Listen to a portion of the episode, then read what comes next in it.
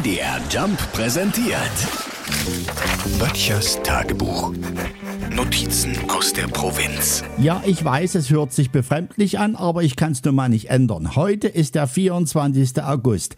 Für alle, die wie ich in Mathe in diesem Leben keine Olympiade mehr gewinnen werden, sage ich es mal dazu, nur noch vier Monate bis Heiligabend. Dem einen wird diese Nachricht ganz gelassen am allerwertesten vorbeigehen, andere hingegen werden jetzt erste Panikschübe bekommen. Oh Gott, oh Gott, ich habe noch nichts zum Verschenken. Und dieses Jahr könnte es wirklich enge werden mit der Besorgung. Ne, freilich, wegen der anhaltenden Energiekrise denkt man ja ernsthaft darüber nach, Geschäfte wieder früher zu schließen. Am Samstag nur noch bis 14 Uhr aufzumachen und Sonntag generell zu.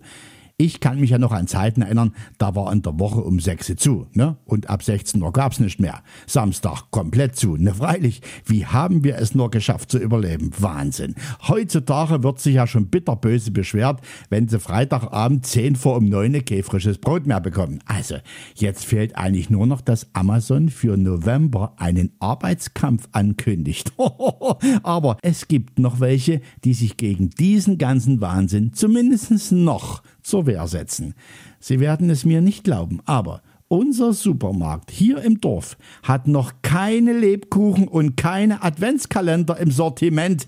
Damit dürfte er einer der ganz wenigen sein an einem 24. August. Böttchers Tagebuch. MDR Jump macht einfach Spaß.